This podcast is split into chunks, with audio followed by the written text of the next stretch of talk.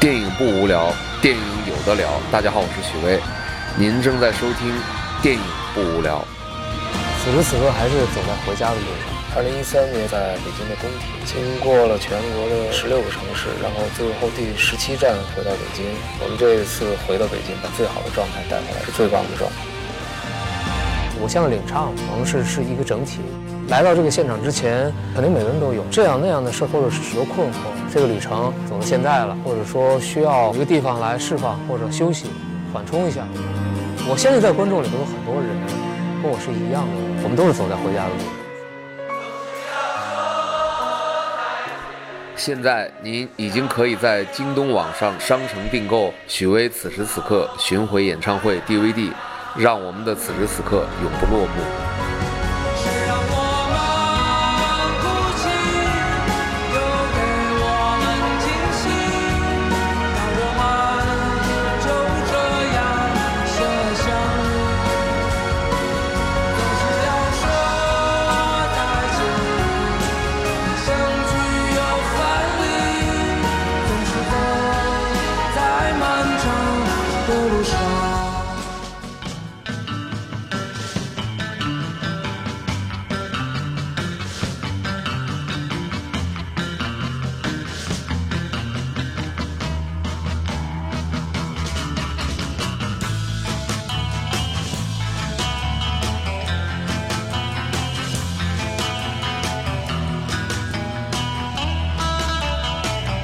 大家好，大家好，这里是电影不无聊，电影有的聊。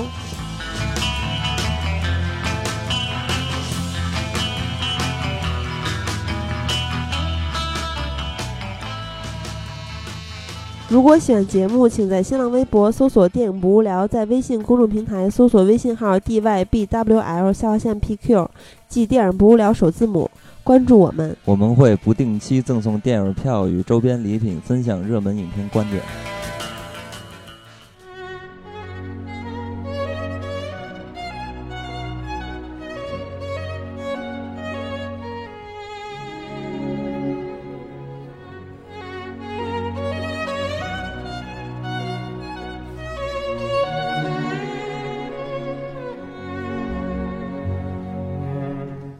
大家好，我是金刚。大家好，我是喜儿。这期节目咱们在上期的时候已经跟大家预告过了，这期咱们会做一期久违的，是吧？韩国系列。嗯。那么我们这回呢，依然肯定是我们韩国系列的嘉宾棒棒。嗯。啊，听棒棒说有好多粉丝啊，当然我自己也收到反馈啊，好好多他的粉丝想念他了，是不是？棒棒，棒棒来跟大家打个招呼。大家好，我是棒棒。对，是不是有人去你微博留言来着？呃，要特别说明一下，我微博不叫棒棒，大家找棒棒可能找不到我。微博叫棒棒还，挺奇怪的。我的微博叫暖情，大家可以来微博微博找我。对，可以找他聊天儿。对，所以我们本期要录什么节目呢？关于什么电影节目呢？就是现在，呃，引进的一部。嗯，算是比在观赏性上是比较强的一部韩国电影，叫做《暗杀》。我相信应该有很多朋友已经看了这部片了，所以本期我们在聊这部片子的时候，我们就也不管什么剧不剧透了这些东西了。对，如果是想嗯不被剧透的话，其实我个人是认为这个被剧透也没什么。嗯，然后有什么的？如果是想不被剧透的话，那么就看完之后再来听这期节目就好，因为这期会涉及到剧透。嗯，然后棒棒呢是之前咱们说过，棒棒是跟了小何，就是何正宇和李正宰他们在中国，也就是北京是吧？只有一站是吗？对，只有一站。对，只有一站，那还是挺难得的嘛。北京就待了两天吧。嗯，对，这两天是棒棒跟他们的活动。然后也看到了他们一些幕后的不为人所知的一些 情况，是吧？比如说独家放送一下吧。对对对，就是就你像喜欢他们的这些观众，肯定会好奇他们在私下里是什么样的。比如说我，原来我是更喜欢李正宰，但是我最近就这期节目看了一下柏林，然后当然何何正宇演过很多特别好看的电影，这回就因为他他跟全智贤之前一块儿演过柏林嘛，这回又有他跟全智贤的。对手戏嘛，所以我看了一下，我我现在深爱上了小何，然后把我们仨那个群在微信里面改成了我和。其实通过这次《暗杀》这部电影，在韩国也是。多了特别多的何正宇的粉丝，因为他这嗯个角色真的太讨好了。嗯，嗯，所以其实我也是，既然说到小何了嘛，然后我也是据了解，然后也是从棒棒这儿了解，然后小何也是第一次到中国来，是吧？到北京嗯来，到北京来，他之前嗯拍黄海的时候，其实就在延边啊，然后哈尔嗯滨地方拍过戏，大对对。对连包括。所以他这次来中国的时候，别人问他你还想去中国的其他什么地方？的时候，他说嗯延边啊。然后问他 为什么，因为延边的东西很好吃啊，有烧烤 就觉得很好吃。但是他北京确实是第一次来，但是我觉得很可惜的一点就是他来了只有两天嘛，嗯，行行程太紧张，对对对，嗯除了酒店和影院之外，没有去过别的地方。嗯，嗯所以他们这两天主要是有什么具体的安排啊？呃，这个真的是在其他嗯地方没有说过，在节目嗯里面特别说一下。他们嗯这两天来的时候，九月七号上中午到了北京以后，连续接受了十几家的专访，就在酒嗯。店里面，真的是特别辛苦。就落地马上接受，落地了以后，回到酒店吃了一顿饭，洗了把脸之类的，啊对，洗了把脸，做了个造型，嗯，然后嗯。就来接受采访，在酒店的呃那个宴会厅里面。嗯。然后你想，一个演员接连接受十几家采访，嗯。真的真的是到最后话都不会说了。嗯。所以专访完之后，他们又在酒店吃了就是外卖的寿司，啊，好惨，外卖，对，真的特别惨。真的，其实还是来北京这么不容易一趟，应该去一些好的地方吃一下嘛。嗯，哪怕但是吃点间酒门什么这种小吃啊，时间真的太紧张了，然后就在酒嗯店里点的外卖，然后点了外卖吃完之后就直接杀到电影院里面。其实你想，酒店到博纳影城不堵车的话，也就十几分钟就过去了。但是因为那天是阅兵，哎，上班的第一天吧，啊，阅上班兵之后，阅兵之后上班的第一天还是第二天，我忘记了，真的就是堵到爆啊！我嗯。十分钟的路可能走一个小时再过去，然后到了影院以后，接连三家三个影院的见面会，见了嗯。三场粉丝，嗯，对，嗯。然后粉丝疯狂吗？我觉得应该会也疯狂是吗？嗯，对，因为当时嗯。有一场是看完之后的见面会，嗯。就是情绪明显很高涨，大家因为刚嗯。看完电影嘛，但是嗯有两场是看电影之前的见面会，所以可嗯能大家还对这个电影不是很了解，啊，我以为就是像韩国的那种，比如说翻李 meeting 的那种。对李敏镐或者金秀贤这种人来了之后，就粉丝才会特别疯狂的。嗯，但是这次还好啊，因为其实我觉得他们俩的知名度也算比较高，嗯在中国来对，但是他们是实力派嘛。对，而且嗯这些粉丝都是经过提前在网上，比如说优酷的见面会和、嗯和凤凰的见面会，都是提前在网上抽的。也就是说，嗯对他们嗯比较了解的、喜欢他们的人才会嗯去参与这个抽奖，然后才会去参与到这个点映活动里面来。嗯，而且其实像他们这种人，你说有实力是吧？嗯然后又有这个外表，就现在不是特流行说是民，本来是有外表的，还要靠努努力吃要饭，靠实 力还得，靠实力 吃可以饭。拼爹，但是 要靠实力那。你说这样，你还让咱们这种普通人怎么跟人竞争啊？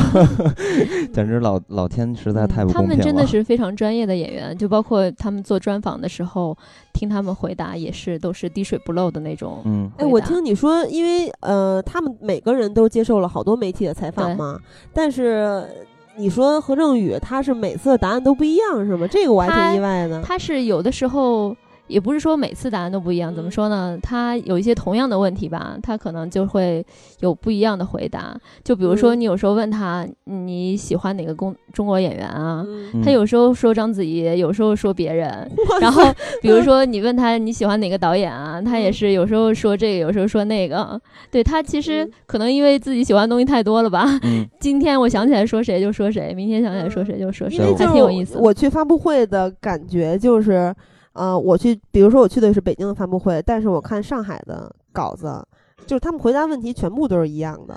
对，当然也是因为有通稿原因啊，但是他们基本上在现场表现都差不多的。像小何这种真是挺少见的。小何确实挺少见的，相相对于他来说，李正宰和崔东勋的答案就比较统一。对啊，那样其实也嗯省事儿嘛，对吧？小何所以就是怎说小何说的这个比较随性，对，应该他的发布会应该当连续连续剧这么一样来看。就是你应该你要想了解他所做的专访，你不能只看一家，你要把他所有的专访都看完才行。他这次参加了应该有十二家还是十四家，不太清楚嗯。所以说嗯发布会完了之后就是自由活动时间了吧？自由活动时间，他们就去小南国吃饭啦。追嗯想体验一下的，可以去博纳 上面的嗯小南国。好惨啊！对，因为我我我知道，因为咱们上回录节目嘛，然后从棒棒这个口中了解到，其实小何叔在电影里边经常会有吃的戏嘛，嗯，所以他私下是应该是一个蛮爱吃的，对蛮爱吃的人，是吧？对所以他包括第一天晚上特别搞笑，采访的时候就记者就问他说：“嗯、你想来北京了，你想吃什么？”嗯然后他就说：“来北京当然吃烤鸭啊，但是当天晚上订小南国，小南国是没有烤鸭的。”然后嗯大家在旁边都觉得好尴尬，人想吃烤鸭没有烤鸭，所以第二天中午哎就给吃了烤鸭，那他吃完之后有什么赞美之声吗？那就不太清楚了，哦他们是自己去吃的。但是之后采访的时候又问他说：“你想吃什么？”他就说：“哎，我想吃东坡肉。”你看他又变了。说明说明我我是觉得吧，通过这个，比如说他在媒体上的一些言论，还有他，呃吃的点菜的方式什么的，嗯说明这个人知识还是比较渊博的，对他 知道还挺多，知道的挺多，想吃的也挺多。嗯对，挺好玩的。嗯还有一个人是这个李正宰嘛，因为嗯之前我记得咱们有听友有一天在问我。你问我说你为什么说李正宰是韩国的黄晓明？然后，然后我立马，然后我就立马赶紧回复他，我说我从来没有说过这样的话，肯定是你听错了。嗯，所以，呃，也是之前了解到，然后了解到李正宰这个人，仔仔是吧？然后我觉得他小小，对小小，嗯然后我觉得他还，呃，就突然吧，我就尤其是看完《暗杀》之后，我觉得嗯哎。他感觉比那小何叔在我心里感觉形象要帅一点儿了。对，我觉得从外貌上来说，李正宰确实是帅一些，尤其是像观相嗯里面他的那个扮相，记得咱们当时录那期节目，大王的，我记得是那是什么暑期四片儿还是什么得得奖的片儿？四部嗯，对对对，反正就是有、有啊不对，那个是白呃白呃想那期白想嘛，就嗯获奖那几部。然后当时观相里面李正宰那个造型是特别吃首香的，阳大军，嗯，对，然后特别阳刚的一个角色。他也是生活中也是属于一丝不苟的，就包括这次我们做专访的时候，像如果你告诉演员说不需要。打扮，因为我们可能不拍照，只做文字嗯专访。那这样的话，小何就是穿一个衬衣，穿个牛仔裤就来了。但是李正宰还是从头到脚穿着西装，一丝不苟的出现在你面前，所以他们两个还是有一些区别的。但是很奇怪就是，他们俩完全不是同样一种 feel，但是他们挺相处的的特别的融洽，对，嗯在一起的时候总是说说笑笑的。哎这嗯也是他俩第一次合作吧？对他俩第一次合作，其实我还记得你刚才说到他对自己的外表是比较关注的嘛，然后我就嗯想到《暗杀》这片子里边有一场戏，摸头发对，那场就是都都已经 都处在一个非常紧张的状态下，他啊还在捋头发，很逗这个。他，而且他那一场还看了一下自己的手，因为他之前手指不是被被打断了吗？对对所以他是先看了一下自己的五个手指还在不在，然后又捋了一下头发，还对，就很帅然后我觉得他在演戏的时候就做了很多很多的戏，我觉得还挺有意思的。哎，听说就是私底下小何是一个话不多的人，是吧？就听你说的也是，就是说他还是挺冷面的一个人。我觉得也是跟环境有关吧，因为他嗯是首先第一次来中国，然后行嗯程那么紧张，第一天一大早的大飞机，所以到了这边以后，专访接连的说了一下午的话，所以他嗯在专访之外是很少讲话的。嗯，嗯，那李正宰不是好像不太一样吗？但是李正他宰就是嗯八面他玲珑很。好，他很嗯爱笑，他就是嗯对谁都会笑，对工作人员也很爱笑你。说他嗯真是一特和蔼的人，比较和善我觉得的人，是，还是他说他是一个特别会社交的人？我觉得他就是嗯喜欢笑，对人亲切。嗯，小何就是比较随性，嗯，其实可能在我感觉中，可能这就是两种演员走入的不同的，呃，或者对自己的要求，或者是对于职业方面的。其实我觉得这都是属于职业化的一种表现。比如说小何叔可能在工作中是表现表现出一种特别专注的状态，然后李正宰可能在无时无刻都在表现出一种非常专呃这个专注的状态。其实我觉得这嗯都是一种职业化。嗯，其实之前棒棒说到，呃，小何叔在一些活动，就是他棒棒给我描述的感觉，就是小何特别像咱们中国香港的刘青云，就是这话不是我说的，是你感觉我对我感觉的嗯，因为刘青云就是演戏就是演戏，然后之后的一些路演，那我为了片子我也可以站台，嗯。但是其他的一切就是那些所谓私底下的社交活动，他都不怎么参与的，包括应该是张家辉。他们有他们自己的生活的圈子，生活的圈子和工作的圈子应该对分得挺清，楚的。当时那个我记得刘青云还是张家辉说的呀，说他们就是为什么他们几个还不错呀？因为他们几个就跟就是香港那一帮演员里面，他们几个不怎么参加社交活动，他们就没事儿就在跟家待着，嗯，然后没有片子拍的时候就活在自己的小世界，也不跟娱乐圈的人走得太近。小何也有自己的小世界，画个画啊什么的。对对，嗯他小小何竟然会画画，他是他是当了演员之后才画的，还是新画的后当的演员呀？他是先当的演员，然后嗯。在追击者的时候开始画画儿，因为他觉得追击者那个角色，呃，我觉得大家都看过吧，嗯，大多数人都看过追击者这个电影。嗯。然后追击者那个角色不是杀人犯嘛，然后演的演起来又很辛苦，所以在那个时间为了排解压力，所以他就开始画画。但是他是说他画画的时候觉得我既不是何正宇，我也不是池英明，就是角色里面那个人，我可以完全脱离这个环境，有有一种自由的感觉，嗯所以这是他喜欢画画的一个那他原因吧画风是怎么样的呀？他一直在变，从开始到嗯现在这么多年，他每年都在坚持的画。从一开始画什么人物肖像画呀，嗯然后就是小丑啊，然后后他不是写实派的吧？对他就是嗯还蛮、呃另类的，我觉得。嗯就一开始我觉得我欣赏不了他的画风，但是后来嗯最近、今年、去年，然后就画了一些什么。盆栽啊，呃，什么桃心儿啊，然后那种小花儿啊、小鱼啊，我觉得还蛮少女情怀的。桃心儿还行，可能最近的生活状态、感情，可能心情也好一点，没有那么压抑。对对小何叔是已经三十八了是吧对？但是到现在还他是不是绯闻也挺少的呀？也没结婚是吧？对，没结婚，但是他爹一直嗯在逼他相亲，他这种人还有必要相亲吗？应该是有对他特别搞笑。他不是说他喜欢笑起来很漂亮的女孩子吗？嗯然后他就说最近有好多女人对我一见我就笑。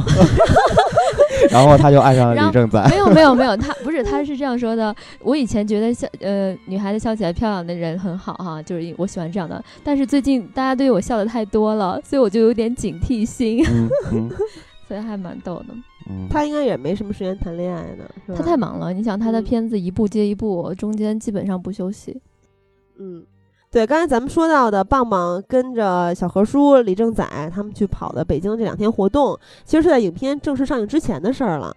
嗯现在影片呢已经上映了，呃，然后呢，呃，上映其实没几天是吧？对，嗯十七号首映，今天才第三天对，天。所以我得嗯插一句，因为咱们现在的微信公众平台正在做抢票活动。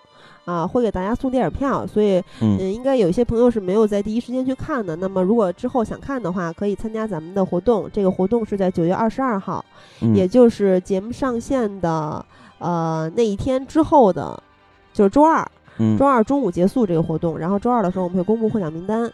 啊嗯，所以请大家想看的话就来参与一下活动。那么说到这部电影，咱们肯定要先说一下市场的反馈，对吧？嗯呃，在韩国是先于中国两个月上映的，七月二十二号那天上映。嗯，其实这也已经算引进很快的韩国电影了吧？对，据片方嗯说是引进最快的吧。嗯，那么中国是等于说是就是整整两个月嘛，就少几天。那么在韩国，它现在票房成绩是怎么样的呀？截止昨天是一千两百六十七万嗯，人，对，韩国对是按人观影人次来计算的话，嗯。你像一千两百，韩国一共就五千万人，相当于于五分之一的人都看了这部电影，粗略的可以这样计算吧，还是蛮厉害的。中国这几天呢？中国这几天首映日那天是四百多万，然后第嗯。二天、就是昨天是五百多万，今天到现在应该是七百多万吧，也就过千万了。嗯，其实它这个首映日的成绩吧，算中等。嗯，对，其实因为排片儿其实并不是那种集中式的，就是所有院线对，也不是那种啊，就只拍这一部片子。嗯因为同一时期其实还有一些其他的片子，嗯，比如说这个《碟中谍》，其实也是正在这个热映中嘛。对，还有小黄人儿都是嗯。像素大战什么的。哎，像素大战就是前三名的话，跟它的排片儿量就差很多。而且一直其实韩国电影在中国院线的排片都不太理想，对吧？嗯，嗯，对，呃，所以其实呃，这部片子因为刚上映不久嘛，然后有一些朋友可能在，或许是在准备看的这个过程中，嗯或许是呃在琢磨要不要去看的这个过程中。所以呢，其实不管你看有没有看过这个片子，我觉得呃，因为这个片子它是属于一个有一个背景的知识在里边有一个这样一个东西，所以其实呃。因为棒棒其实是比较了解这个片子的背后的一些历史的题材，所以咱们还嗯是可以去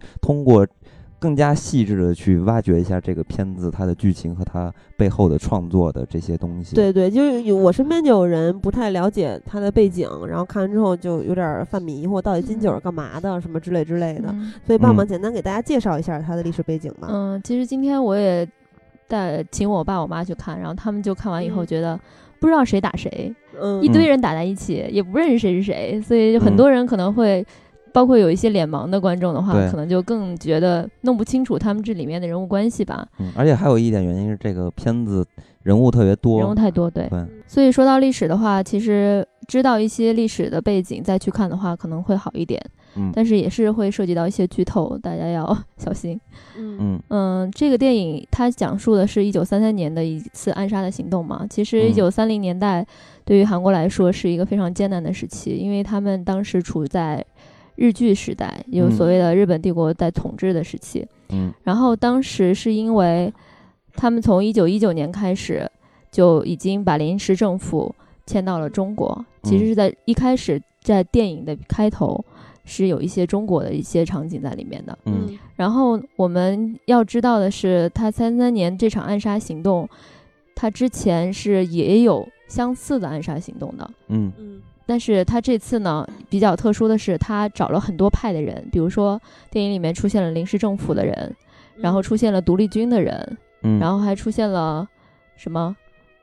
日呃，本的这雇佣杀手，啊，对，还出现了日军，还出现了卖国贼，这卖国贼就是很多不同的嗯。人聚集在一起。对，像全智贤饰演那个角色就是独立军的人，对吧？全智贤是独立军的人，当时嗯他是在满洲，就是中国的满洲这边是驻军，他是属于独立军里面的狙击手。嗯然后也呃为了暗杀行动，把他专门从独立嗯军那边调过来。嗯对他其实。全智贤饰演这个角色，他没有呃完全符合他的历史上有这么一个人物，但是如果说有原型的话，也可以说得通，是吧？对，全智贤嗯这个角色，他是首先是一个虚构的角色，但是在上映之后，大家会找到一些就是历史上的比较相似的原型。历史嗯上也是有一个就是这种狙击手的一个人物，叫做南慈贤吧。嗯他，就是呃被誉为是独立军的母亲，然后她也是在曾经参加过一九三三年的一次暗杀的作战，但是嗯、她后来是在牢狱中，就是年纪已经很大了，六十多岁了。然后在牢狱中死去的，就跟电影是还是不一样。就电影还是比较浪漫的，她其实稍微浪漫一点。受了很多牢狱之苦。对，嗯，然后其实他这个刺杀小队是有三个人嘛，对，还有两个人，嗯，另外两个人的那个，另外两个人嗯呢，一个是电影里面叫宿舍炮，是他的外号，他的原名叫邱尚沃。嗯然后这个人是赵振雄来饰演的。嗯那么这个人物他在电影里面设定的是，呃，新兴武官学校的最后一名学员。嗯然后他新兴武官学校就是当时朝鲜这些渴求独立的人们为了培养一些军事人才，所以成立了这么一所学校。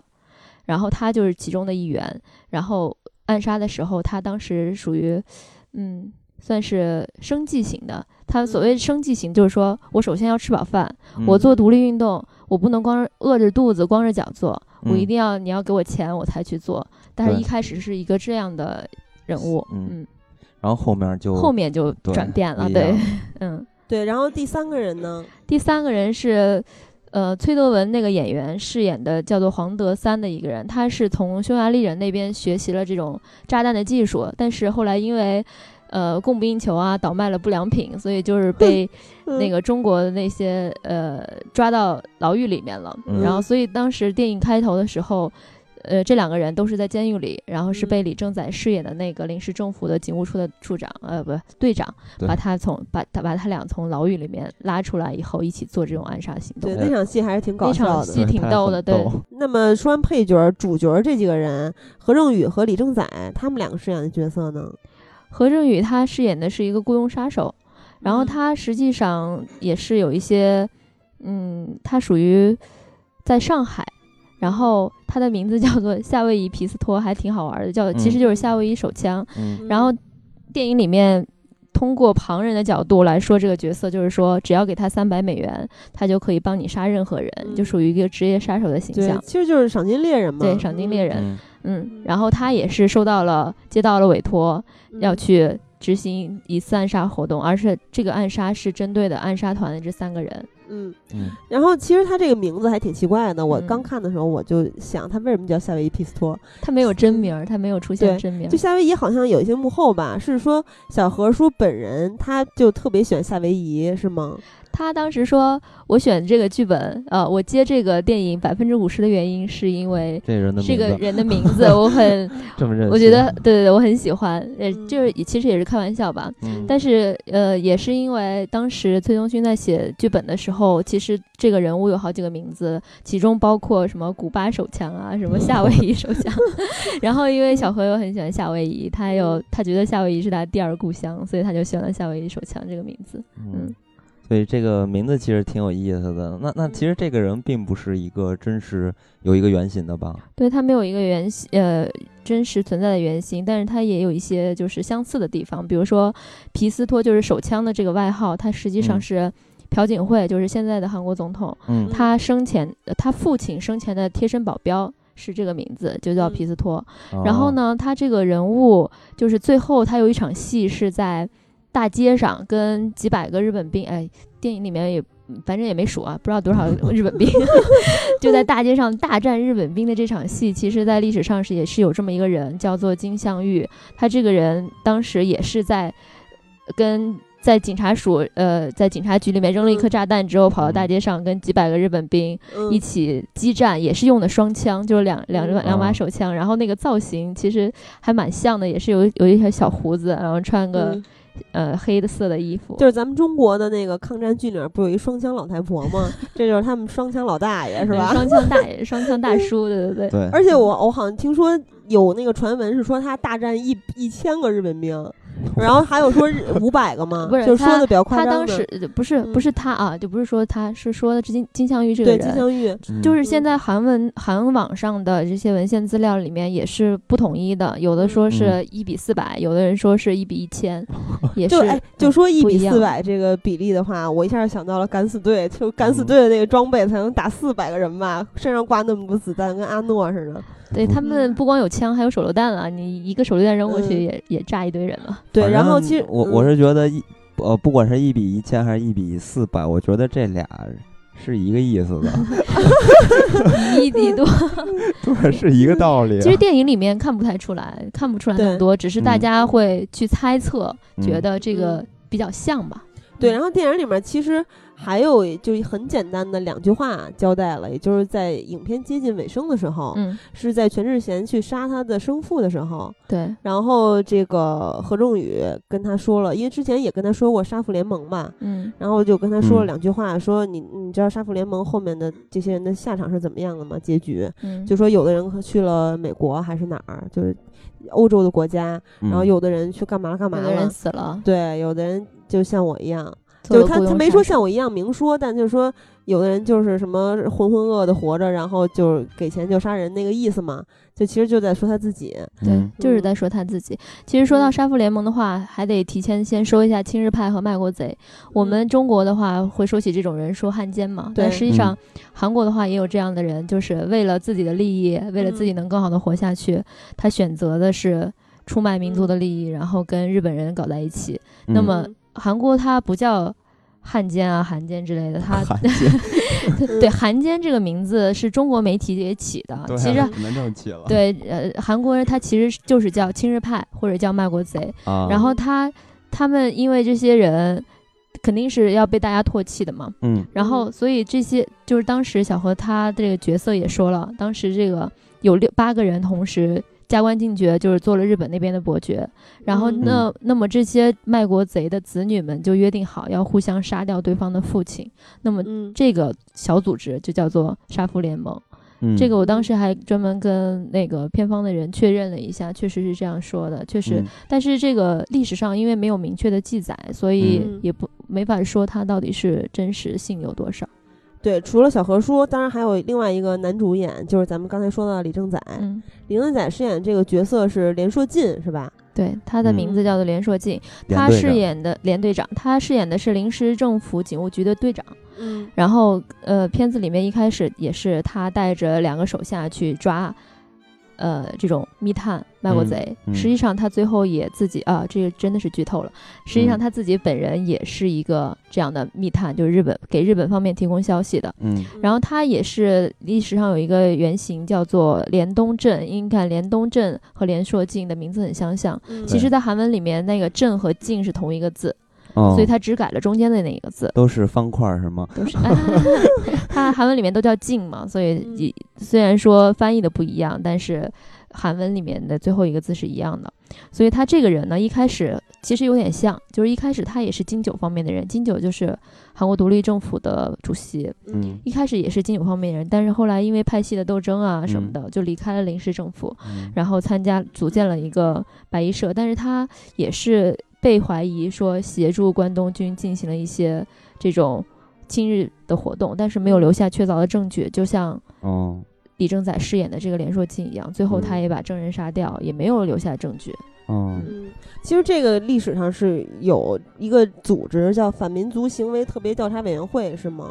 对，这个是在嗯解放之后，就韩国建国之后成立的，嗯。就是为了清算这些亲日派的这些嗯行为，所以成立了这么一个组呃组织机构吧，应该说。嗯秋后算账对秋后算账的一嗯个机构，其实也是政府来组呃成立的，但是呢，问题就是说，呃，因为亲日派在解放之后还是拥有很大的势力，因为他们以以前就一直嗯，是什么政府高官啊，或者是大商家呀这种，嗯就是在上层社会的吧。所以就是片中的呃起诉李正宰饰演那个角色的那个组织吧，应该是机构嘛，对机构。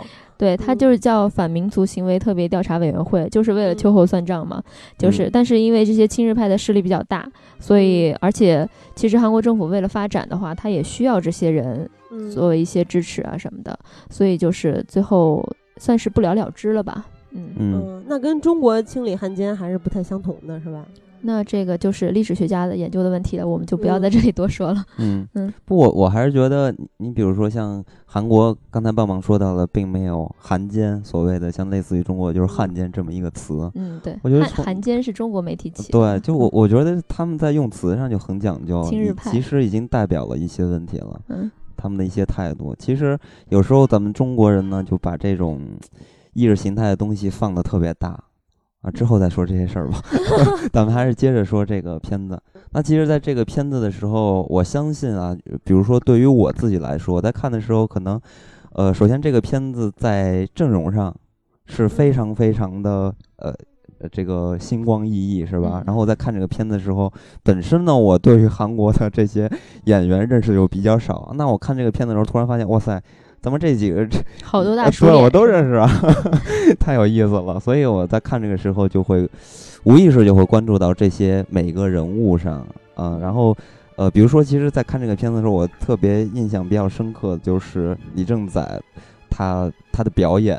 啊，但是我我觉得可能从我这点哈，我我我我个人感觉是有一些好玩的，就是他们也许是韩国人的一种生活方式，所以他们在演戏的时候会做很足很足的戏，然后又让我感觉哎太好玩了，就感觉跟咱们看呃其他的片子有点儿反常，尤其是在最后的时候，就李正宰不是中枪了吗？然后嗯挨了好多枪，然后还可以跑出去，然后跑到那种夕阳下，然后还没有倒，然后那个镜头还给的特别漂亮，然后在画面的正中间，然后还是一个剪影儿，然后他人物就开始倾斜，然后才倒了，就是戏很足嘛，然后我就觉得这应该是我感觉这个片子最好玩的地方了对，。当时就第一次看完以后，大家就说嗯好偏心啊，导演李正对宰死的时候给他那么美的一个画面，但是小嗯何死的时候就直接是跪倒在李正宰的面前，然后死的那么挫，然后，我觉得小何死的更逗，嗯因为小何是本来离得挺远，他跟李正宰，李正宰用枪射他，然后他就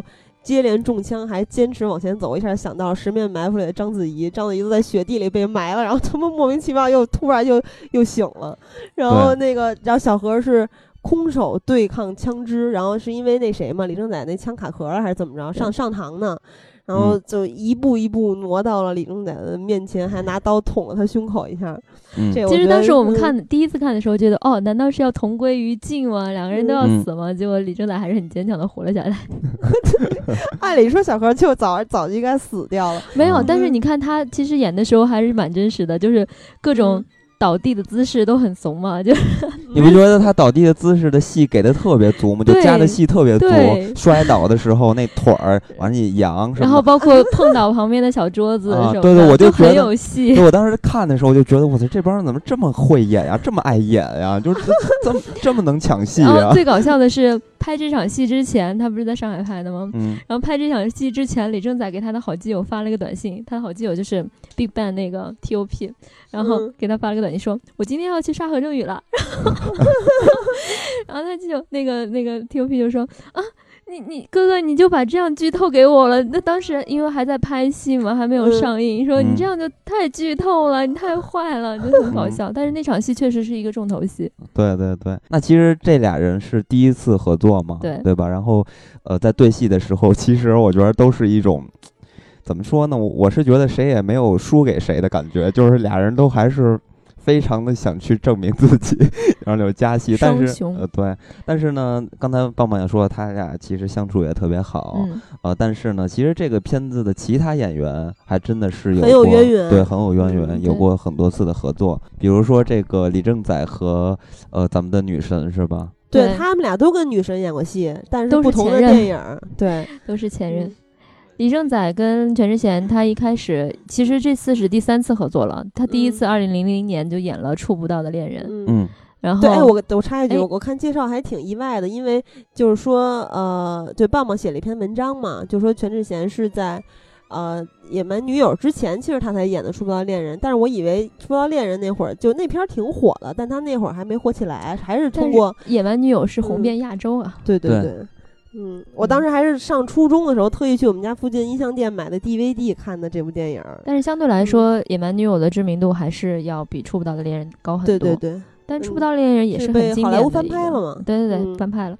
然后之后他们又演了崔东勋的《夺宝联盟》嘛，嗯嗯然后在那个里面他俩也是有一点关系，然后嗯但是没这次就没有什么大关系了。嗯对，嗯但是那次里面他呃更多的李正宰还是跟百事有点儿那个纠葛，是吧？他又暗恋百事之类之类的。嗯，对对对对对，其实《夺宝联盟》里面人物关系还也是蛮复杂的，比这次复杂多了。这次就反而比较单纯了一点。嗯，嗯，所以他俩之前是有两次合作，两次合作，这次第三嗯次。对那全智贤跟小何叔是有几次？两次，其实暗杀是第二次，之前是在柏林里面，柏林里面是夫妻嘛。嗯然后嗯其实我觉得还他俩蛮扯的，就是一开始柏林里面是夫妻，然后全智贤死了，然后嗯 这次里面是假装夫妻，然后何正宇死了，嗯嗯 所以说还蛮惨嗯的。对对对，我也是特意，因为他俩演过这部电影有有个合作，所以才看的柏林嘛。嗯，但是那是其实是关一个关于朝鲜特特工，不是朝鲜间谍的这么一事儿哈。对，朝鲜间谍在德嗯国的一个故事，然后被祖国抛弃，对特别悲惨。而且就看完之后会觉得朝鲜人太惨了。嗯，然后这个《暗杀》里面这个导演崔东勋嘛，我看他接受采访的时候还说，以后还想让他俩去抢全智贤，然后再来一戏。因为这。次何正宇和李正宰其实就只有三场戏，一开始嗯委托他杀人，对，一共就三场，委托他杀人，然后在婚礼现场，然后最后嗯打死，然后嗯李正呃崔东勋就说。他们虽然戏份很少，但是每次一出来就像两只猛虎在斗争一样的感觉，我我是强烈有这种感觉猛。虎相斗，对对 对。然后之后又说，因为他呃这次其实李正宰和全智贤是没有感情戏的嘛，然嗯后下次导演就开玩笑，就是说下次希望拍一部两个？人两个人来抢全智贤，然后为了全智贤打再得头破血流，对，再打一 哎次。那可以就像那个杜琪峰的那什么玩意儿来着，高圆圆跟吴彦祖和那个古天乐演那个单身男女嘛对对，来一个都市言情戏。嗯，还是蛮好玩的对。那么其实这个导演的作品也并不太多，是吧？他导演嗯作品其实《暗杀》才是第五部。但是嗯。真的，崔东勋算是票房不败吧。嗯，到从一开始第一部不是很高，两百多，然后从老千第二部老千开始就一路高歌猛进啊，嗯完全是。老千田宇智，然后到夺宝联盟是过了千万，嗯，嗯，一千两百九十八万，然后到嗯。这一部，所以嗯他是一个特别厉害的商业片导演，他的影片票房都很高，嗯。然后他的影片也大部分都是群像戏，然后这个演员的班底也很强大。对，嗯，大制作嘛，你看这个片子的制作也是非常非常精良的。里边儿其实，在这个片子给我的印象最深刻的，就还是那个摄影啊、布光啊，嗯我，觉得做的特别漂亮，而很有且年代感。，对，因为其实这个片子从呃服装上，咱们嗯刚才我说到这些灯光，从服装上还有这些就比较可以去考究的一些地方，比如说他们用的枪支、武器什么的，嗯其实都是非常的呃，或者说是尽可能去展现那个年代的。嗯，呃基本上是，尤其是枪支是吧，百分之百嗯还原了吧，算是。枪支他们每个人都是不一样的嘛，嗯，好像全智贤拿那把枪有十十斤重呢。对，十斤重。然后全智贤为了拿这把枪，他不光要打枪啊，他还得拿着枪跑啊，对，对还打滚儿什么的。对，打滚儿啊，然后从房顶上掉下来，其实都还是蛮辛苦的。然后他也是为了练枪，他就因为他这个枪是要上膛，然后然后上子嗯弹，就是他的动作的步骤特别多，对所以他每而且他他不是还戴眼镜儿吗？对，然后他还要戴眼镜儿，然后还要瞄目标，然后还要上膛上子弹，所以他就是这一套的程序就练了很久。嗯，然后她还把枪拿回家里去练，然后她老公还装作很懂的样子，然后说：“哎，我教你。”然后结果最后发现她老公啥也不懂。好像他在片场也随时背着他那枪哈。对，在片场也是随时背着枪。嗯，其实我还是特别喜欢全智贤在这个片子里的形象呢，嗯，因为呃，严格来说，其实全智贤也演过不少的打戏嘛。啊，但是是在这个片子里边儿就有一点儿不一样，尤其是在形象上，这个形象可能就是稍微土一些嘛，就是也不能灰说土吧头土脸吧对对对，可能就是呃不是那种特别都市的、特别美的那种感觉啊，就是嗯造型上不是刻意的去造的美的那种感觉，呃，但是嗯。这个片子呢，我就是这种特别朴质的感觉，让我觉得哇塞，啊，对，这个全智贤真的是不愧为是女神，真的还是漂亮，她，你想，她首先她剪短了头发，她以前嗯从《野蛮女友》开始就一直是这种长发的代表，标志性的嘛。对，标志性的长发。然后到这次是剪短了，而且还扎起来了，而且几乎是全全程是素颜的。嗯，然后她就还开玩笑说，她的化妆时间特别短，就是呃基本上五分钟、十分钟就搞完了。但是男演员因为还要贴胡子啊，还要做嗯发型啊，还有什么的，就是时间还嗯反而比她还要长。好像她那个短发是导演要求他剪的吧？对导演说，希嗯望这个角色是那种。不关心嗯自己外貌的这么一个人物，因为他，嗯你想，他是一个作为独立军的狙击手，他也没有这个闲情逸致去关心他嗯自己的外貌，所以就是怎么简单怎么来。嗯但是我觉得他还是挺吃香的，因为在这里面他有一个双胞胎姐妹，然后他扮演那个人的时候，他就穿的光鲜亮丽、亮丽，而且服装非常的漂亮。对他这个嗯角色还是挺讨喜的，因为他首先演了一个，呃，这么一人分饰两角儿。对一人分饰嗯两角，就反差很大嘛，所以嗯观众的话也会有一些惊喜。你想看她很美的话，你看她双胞胎姐姐每次嗯穿着名牌大衣出场，然后打扮的又很美，嗯，对，嗯所以还但是素颜的时候也是很美。对，我特别喜欢她戴嗯着眼镜儿去描的那个，就是那那一幕，我我觉得那时候，哎，这个太美了。其实我觉得导演想呈现出的是他那种特别干练和专业、冷静的那种对感觉，但是嗯我我看到我还是觉得特别可爱，因为他眼镜是一圆眼镜儿，特别复古。嗯，嗯，所以就你你们最喜欢哪个角色啊？在这个片子里边儿？那不用问我，我肯定那你呢，喜儿？我也是喜欢小何叔，因为小何叔饰演的这个角色就是，就咱们常说的有故事的人，就表现的非常玩世不恭，好像为了嗯。钱什么都可以做，没嗯。什么原则的这么一个被那个时候的所谓独立军啊，什么各种独立政府啊，那是什么政府来着我忘了，就是那些机构，这些人其实都比有点鄙视他的，但是他其实背后的故事也是非常沉重的。对，就一开嗯。始就是从旁人的角度来说，就是嗯。金元凤手下的一个人说他是嗯。为了三百美元什么人都可以杀，之后对，又说了一句特别不那个垃圾，对对对，他就嗯。说这个垃圾什么什么的，嗯。然后实际上大家都很呃，对他属于边缘人吧，算是，嗯。嗯。而且就他在扮演这个夏威夷这个角色的时候，他他有点不羁嘛，特别潇洒的感觉。对，他就说这个雇佣杀手特别不像雇佣杀手，这嗯才是这个角色最大的魅力。就有一场戏我印象特别深刻，是他当时去杀一个付了他三百美元还几百美元的人，他要暗杀的对象，杀完之后他在那个日本人，对大街上走的时候，然后吹了一下鸟笼是吗？对，然后就反正就特别潇洒，倍儿倍儿倍儿惬意。然后几个这个独立军的人，这几个暗杀小组人在上面偷偷的看他，然后他回回头看了一下，然后就嗯掏枪，以为是什么人埋伏之类之类要要对战，但一看是全智贤，然后一个哎呀深情的对视。反正，我觉得。对对对，就好多人说这部电影实质上他们看到的是一个爱情片儿，嗯，就还是有很多浪漫的元对，素在。这个就是每个人看法不一样吧。有的人嗯觉得是爱情，有的人觉嗯得是像革命友情。对我感觉这是一动作片儿。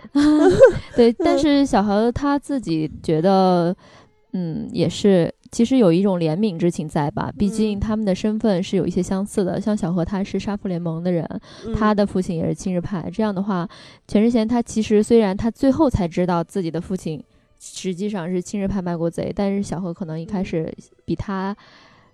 呃，知道的时间更早一点吧，嗯因为他嗯更早的知道是两个人，嗯嗯，其实我在看这个片子的时候，呃，除了像小何这种形象，首先这个形象其实挺有意思的。我觉得他就完全在这个片子里边儿是属于一个极度幻想的一种形象，因为从他的这种作风、做事态度，嗯然后和时代的一个背景中，我觉得这是一个极度浪漫的一个形象嘛。嗯你首先他可以，呃，就是把这个家国人亡放在一边儿啊，主要是关注自己，就是个人化的一个呃形象。呃，但是呢，我还是觉得这个李正宰这个人物更有意思一些，因为他其实在这个片子里边儿，其实可能是作为一个呃，就是男性观众来看的话，可能嗯更多的是想要看看到一些比较厚重的东西，像李正宰这个形象身上就担了一部分。呃，历史关于历史的一些部分的一些痕迹，而且在他在表演的时候，其实刚才也说到了，我我是觉得他抢戏非常成功，啊，嗯这这块儿特别有意思。然后还还有一个，我觉得是那个配角，就是吴达树，嗯他的这个形象反而让我感觉就是挺有意思的，因为他那个形象呢，首先我就觉得我在我在看这个片子的时候，我就觉得这个人的这个服装有点奇怪啊，不太就跟他们其他人穿的都不太一样，反而有一种宫崎骏那个。呃，棒棒就是点拨了我一下，就是红红猪，对，然后我一下就发现，这是很多老师点拨我的。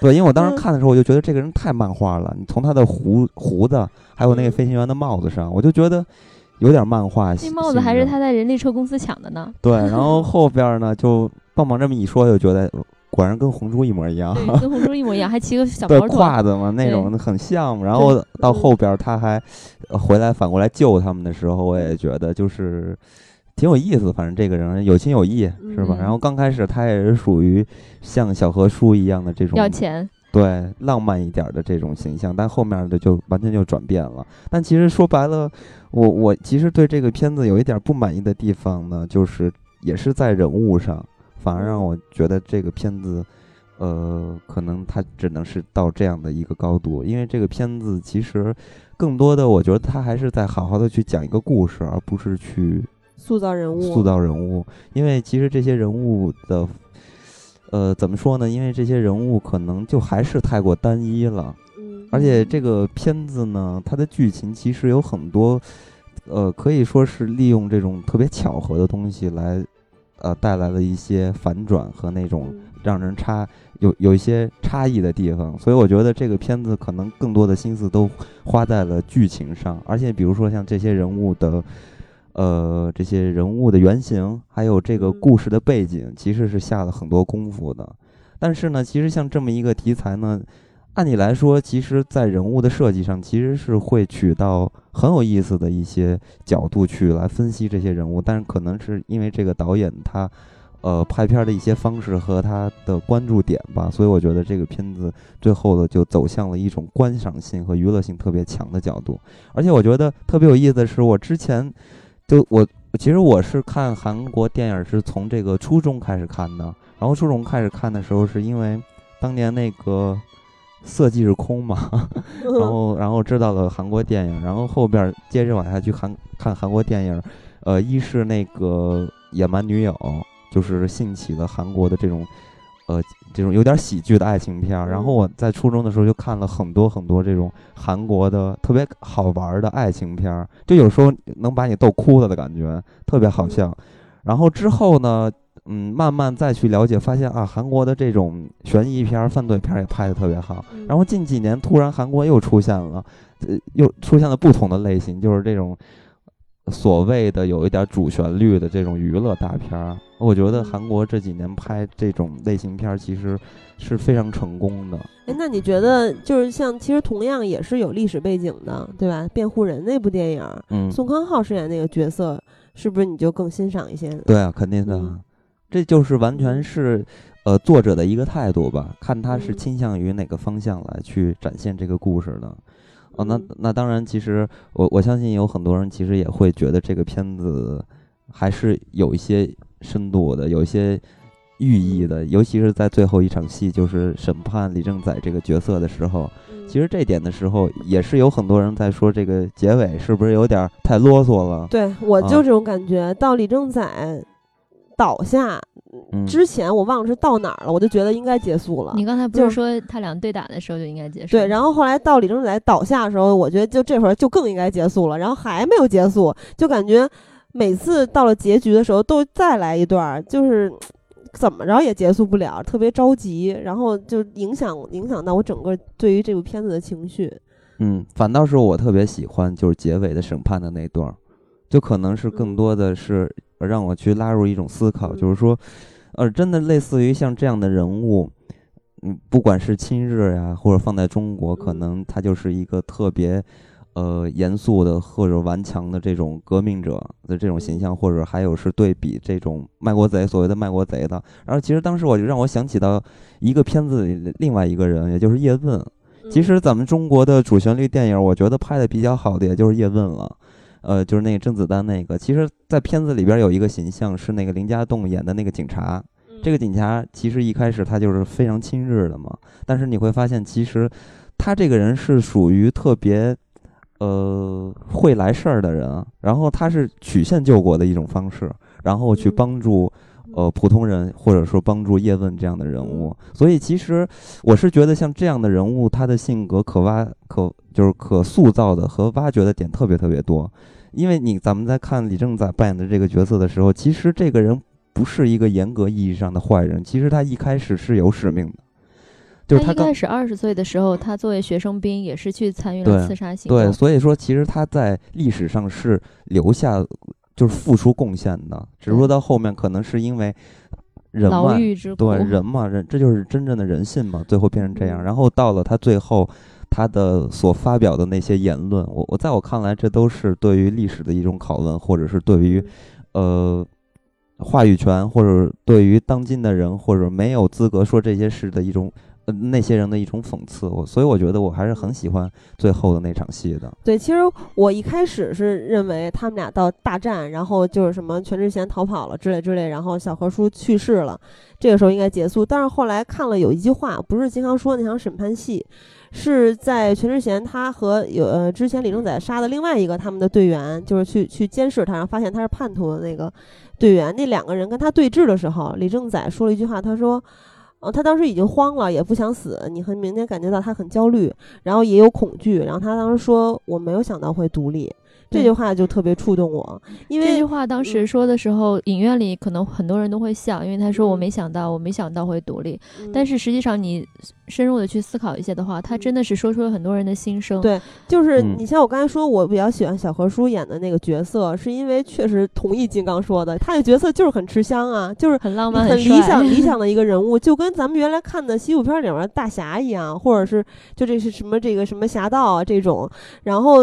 但是其实小何叔他吃香在于他还是很有就家国抱负的，就比如说他一开始会不去杀全智贤这个角色，就不讨论他俩有没有什么感情之类的，到后面他去选择去跟全智贤一块儿去进行这场行动，然后而不是跟那个吴大叔饰饰演那个角色去上海，然后就特别吃香啊。但是其实，呃，李正宰演的这个角色，就咱们小时候看的那些什么抗日。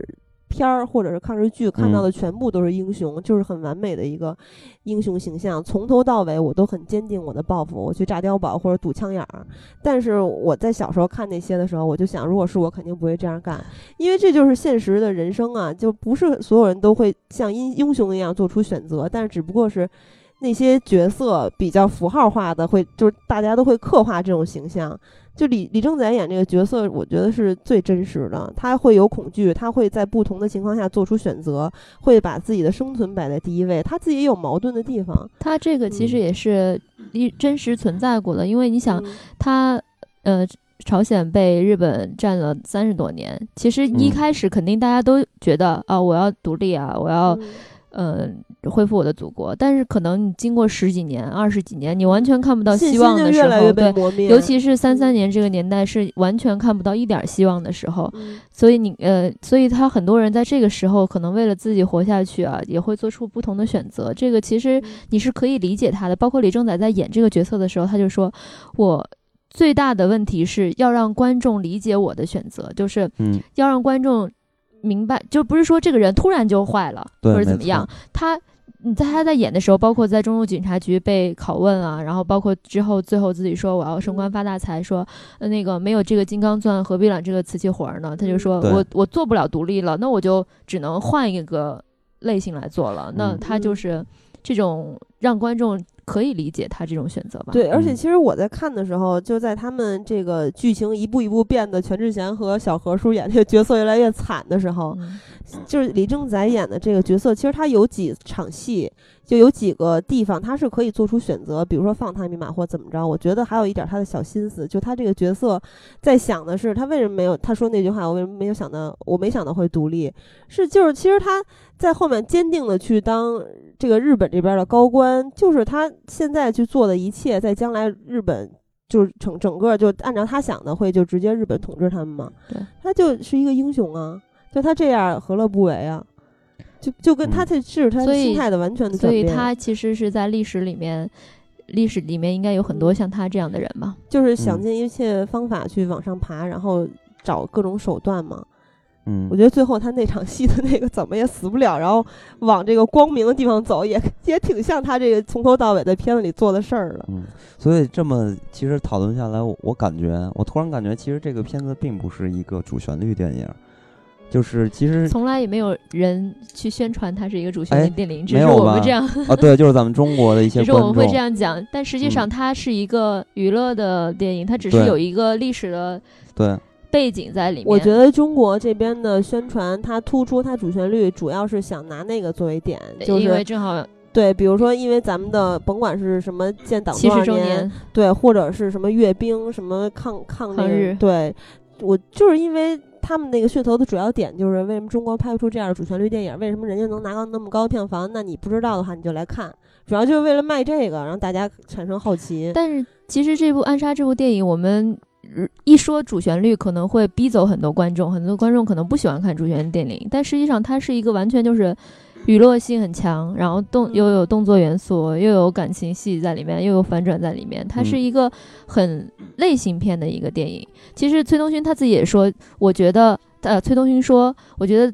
历史它就是一个盘子，那么如果整说整个电影是一个一套美味佳肴的话，历史只是一个盘子。那么我的类型片的元素和我的趣味性，然后包括我故事的展开、人角色的演演绎，是这个盘子里面的菜。那么我吃完这个菜了以后，哎，我觉得这个盘子很漂亮，有点思考。也就是说，你吃完了这个电影之后，你觉得，哎，这个历史的东西给你带来一些思考的时候，这才是最重要的。所以它历史并不是说。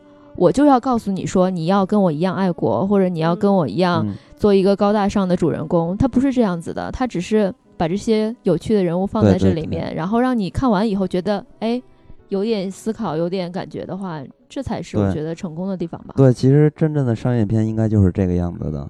呃，你比如说像美国很多的商业片，比如说咱们就举一个特别简单的例子，像《阿甘正传》这样的片子，其实它是有很严重的一个政治倾向的。对，主旋律倾向对其实，对，其实它呃，《阿甘阿甘》这部片子，其实它在美国的影史上，尤其是呃这个保守主义的电影史上，它是能排到前五的这类，就排行榜上差不多就是或者是前十的这个样子。所以其实。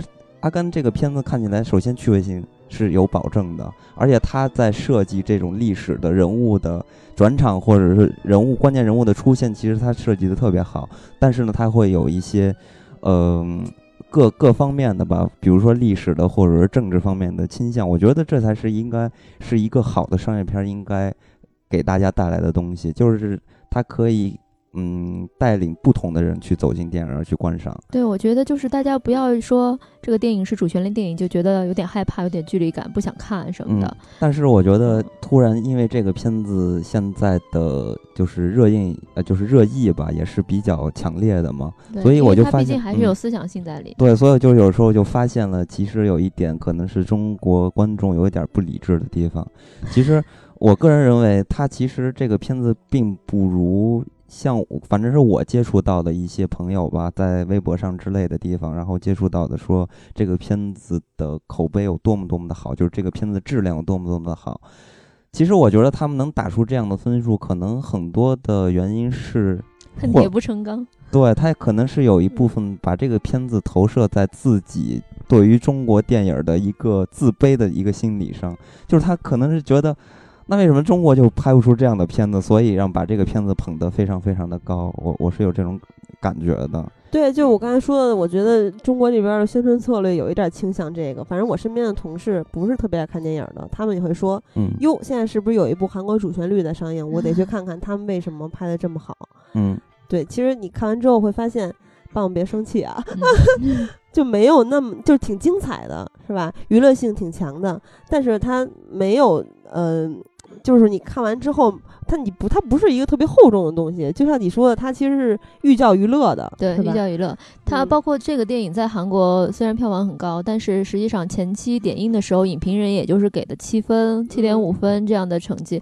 它就是，我觉得它最大的问题可能就在于它太过于正了，就是整个完全很严谨的这种用商业化的这种包装来做这个电影，它没有那么多反转的东西让你去。就是说，觉得哎，这个很地方很诧异，包括他的间谍的身份也好，双胞胎的设定也好，都是在一开始就给你亮出来了。嗯，你观众可能没有到最后有一个特别震撼的感觉，震撼的感觉。对，可以。但是崔东勋他的之所以他这样考虑，他也是觉得我要做一个平凡人的故事。嗯，在那个战争年代，确实会有这一些这样平凡的人存在过。那么。他的主题，他的想法是这样的，那么他的出来的一个东西，一个电影的这种结果，他就是这样呈现的。对，其实是达到他的目的了。对，是一个非常合格的一个产品。我我是这么理解的。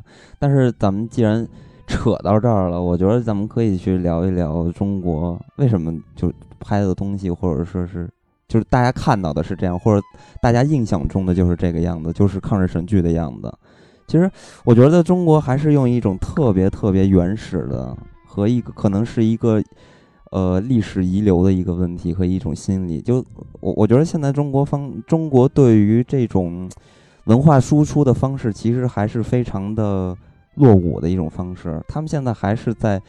感觉还是很明显的有这种形态意识的感觉，就比如说咱们拍的爱国电影或者主旋律电影呢，那其实就是只要满足于爱国这个口号，它就可以干出任任何惊天动地的事情。其实都都是有违背于这个人呐做出的一些。呃，原理或者他自己本身的一些反应的，所以我觉得他更多的可能还是有一个意识形态的东西再去影响咱们中国很多文化的一个输出的方向。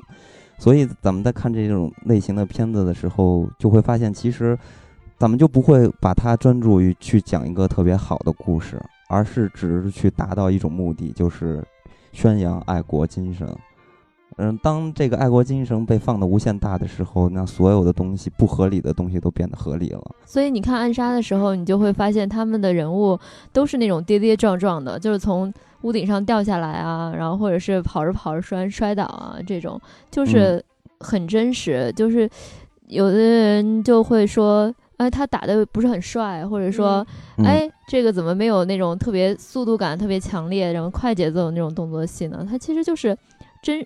尽量的反映真实的情况吧，就是你也可能我在打架的时候，我也会有一些小失误，那样才是更现实的一种状况。嗯，所以我觉得这个片子真的是讲了一个能就把故事讲得特别的好，讲得特别的出色。所以我觉得这个片子从观赏性上来说，其实是特别适合去电影院去感受一下的。嗯，场景特别的华丽。对，我还是忘不了那个 灯光 和那个摄影，就那个颜色的那个质感特别漂亮。我因为我看那个韩国，咱们看他们的电影，其实一直都感觉，尤其是爱情片吧，可能也是对于很多的。呃，不太习惯于或者不太看的很多的韩国电影的这些观众来说的话，印象中的韩国电影似乎都是那个特别干净的、特别亮的感觉。但这个片子其实不是这样的，这个片子其实把这个质感做出来了，就是在摄影上和灯光上。而且我觉得他很花心思，就是你看的话，它上海的色调和京城的色调和满洲的色调是完全不一样的，所以这些小细节其实。也是凸显的，它制作方面相当相对于比较细心吧。嗯，就还是反映出来，我觉得人家的这个制作还是非常的有水准的。因为其实并不是这个东西，其实并不是能能拿一部片子来说明问题的。但是当你接二连三的去看到韩国能爆发出这样的不同的类型片的优良的制作，你会你才会发现，其实韩国的。呃，就是水平啊，还有电影的制作，其实方面都是做的特别出色的，我是这么感觉的。所以其实每一次在看韩国电影，其实都是有一些震撼的。那这些震撼可能并不是来源于电影本身，而是来源于电影这个大的概念上来去看的。所以其实，在看电影、看韩国电影的时候，就处于一种特别好玩的心态，就类似于。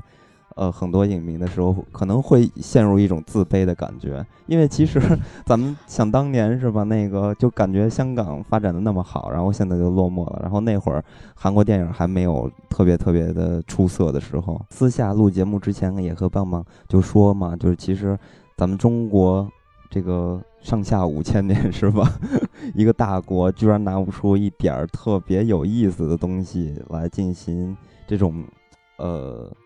反复的制作，或者说寻找历史上的一些悬疑的地方或者遗漏的一些问题，进行其他角度的进行去设计，或者呃脑洞大开进行拍摄、进行创作。我觉得这都是特别可惜的，也是特别浪费的。咱们看了很多很多的像中国的历史题材的大片儿，其实最后拍摄出来，其实。没有什么印象，只是一个大片的感觉。而且这种中国所谓的大片的制作，其实是非常非常单调的，就是基本上它都是在还原一个历史，而且它还原的历史的思维是非常单一的，也是一个正向的历呃思维，从来没有去挖掘这些历史人物的方方面面。比如，其实历史这个东西可以按很多角度来去分析，一是通过历史去喻今嘛，就是。呃，通过历史来说当下，这是一种方式去拍历史；还有一种就是把这种历史中特别伟大的人物，把它还原成一个真实的存在。我我觉得雷锋就可以 拿来去 搞一下，把它变成一个普通人，就类似于这样的东西。还有一种呢，可能就是对于历史存本身的一种争议性进行一个作者自己态度的一种呃输出和一种。呃，传达吧，我觉得这都是历史这个东西可以去进行创作的一些思维。但是咱们看到的中国的历史的片子，最后都变成的非常单一的，都是大片化和这种单一化，所以我就觉得很没劲。而且现在一谈到中国的历史片儿，基本上大家都不会感兴趣的。我觉得这就是一个非常大的问题。然后慢慢的、慢慢的，这个东西就会变得越来越没市场。啊，这个东西是不是这个题材就会消失，然后就会阻碍咱们中国电影的这个类型片的一个发展？当然，也是有一些好的片子，比如说那个大明劫之类的这种，其实都是拍的角度都是拍的很好的。但其实咱们当咱们大部分人在谈论的时候，咱们需要的是什么？咱们需要的不是这种小片子，而需要像韩国像暗杀一样的这样的片子，是一个大制作，是一个。呃，可以经得起消费的片子，是经受得住市场的检验的这些片子，才能引起这种类型片的一个发展。如果你只是把这种，呃，所有的希望都寄托于像《大明劫》这样一部特别小的片子，那我觉得这个东西还是生存不下去。其实《暗杀》在韩国上映之前，然后崔东勋当时也说，很多人就跟他说：“你疯了，你拍这么一个题材的电影，肯定不会有市场。”嗯，因为基本上韩国其实他之前也有一种说法是，只要你拍三十年代就没有好下场。嗯，那但是他这次拍了一个三十年代，然后又票房又很好，制作又很好，然后观众又很喜欢，然后才会引起讨论说。啊，原来三十年代抗日的电影也可以这么拍。那么接下来还有很多很多，真的现在目前知道的剧本已经有很多，就是都是关于这个时期的。那可能他明年又会扎堆儿出现很多这种抗日题材的电影。那么到时候也许就不像这部片子一样制作的这么好。所以这个还是，嗯，我觉得一个时机，一个是制作吧，都很有关系。然后包括你刚才说中国这边，我们我觉得你别说上下五千年了，就光说抗日战争这么一个时期，真的有太多太多的题材可以拿出来做。我们不需要说去呃模仿或者什么，我们只要把自己的人物拿出来，然后以电影的形式来包装的话，也是完全可以的。所以就是呃，正像棒棒刚才说的，其实，呃，这个片子其实它也算是一次尝试的成功嘛。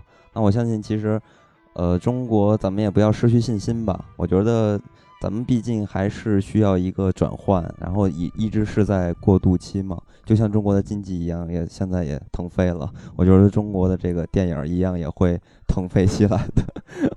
嗯，所以其实还是要有一个，就是比较良好的一个心态吧。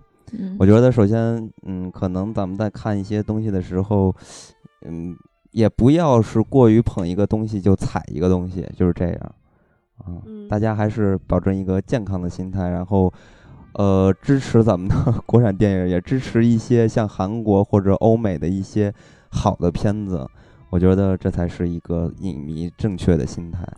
就是也不要一棒子打死，是吧？中国动画以前都被说成那样了，但是《大圣归来》一 出来之后，全疯了。我觉得中国最大的优势是我们真的有太多的题材可以做，太多的内容可以做。包括现在很多韩国的制片人、韩国的导演愿意来中国拍电影，就是他们就觉得中国的故事太多了，我随便找一个什么时期的故事都可以做。